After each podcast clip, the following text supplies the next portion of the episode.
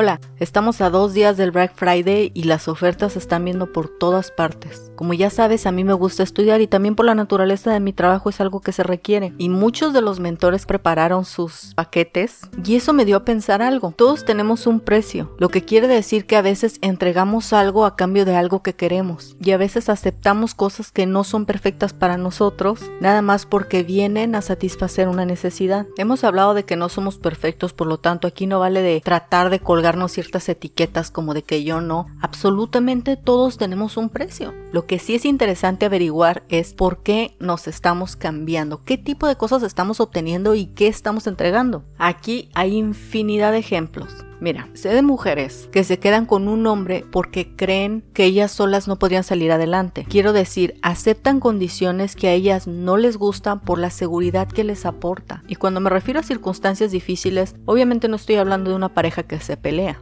Estoy hablando hasta de violencia emocional. ¿O qué tal cuando las personas se intercambian un poco de su autoestima por tratar de encajar en un grupo social? Una cosa que me toca mucho ver es dueños de negocios que intercambian el precio por tan solo tener un cliente. Bajan los precios o ellos mismos se colocan en una posición de sumisión tan solo para tener una persona que les compre o tan solo para, digamos, amarrar un cliente, dejando de lado la verdadera valía del producto y la verdadera valía del tiempo. Mira, y aquí tengo mi ejemplo como siempre. Yo tenía un novio y ese novio era músico. No solo me gustaba que fuera músico, me gustaba la música que tocaba, me gustaba el estatus que yo sentía que me daba esa persona agregada en mi vida, me gustaban los ambientes que frecuentaba y el tipo de amistades que tenía. Lo que no me gustaba muchas veces era la forma en cómo me trataba, eso que es lo más importante. ¿Te das cuenta? Yo había intercambiado la forma en cómo él me trataba no era una persona violenta, simplemente no me gustaba cómo me trataba. Yo estaba acostumbrada a ser tratada de otra forma y ese trato no me gustaba. Sin embargo, yo me había intercambiado por recibir todas esas cosas que yo sentía que añadían a mi personalidad algo de mucho valor y estatus, ya sabes. Al final, pues eso no funcionó. ¿Cómo puede funcionar algo donde intercambias algo que es esencial para tu bienestar? Simplemente no se puede.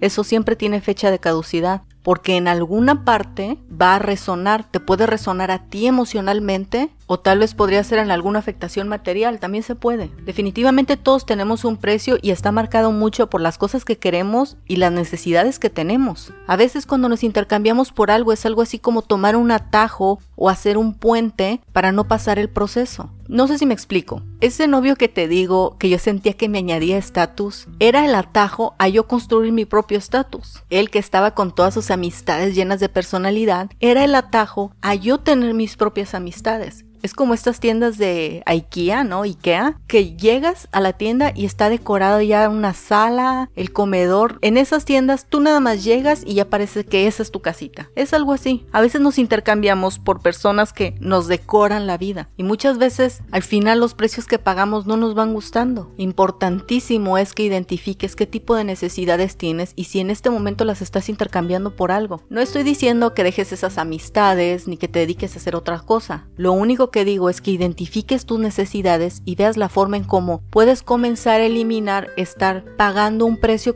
tú misma comenzar a crear tu propia realidad poco a poco, sutilmente. Este proceso de aprendizaje nos va a llevar absolutamente toda la vida, así que no hay prisa. Lo importante sí es comenzar a crear bases sólidas acerca de la persona que somos. Cuando te conoces a ti misma es uno de los activos más grandes que puedes tener, porque puedes identificar qué tipo de decisiones tomas o qué tipo de patrones de comportamiento tienes. Así que ya sabes, en esta semana del Viernes Negro toma mucho cuidado en dónde inviertes tu dinero y más, toma mucho cuidado en dónde te inviertes tú.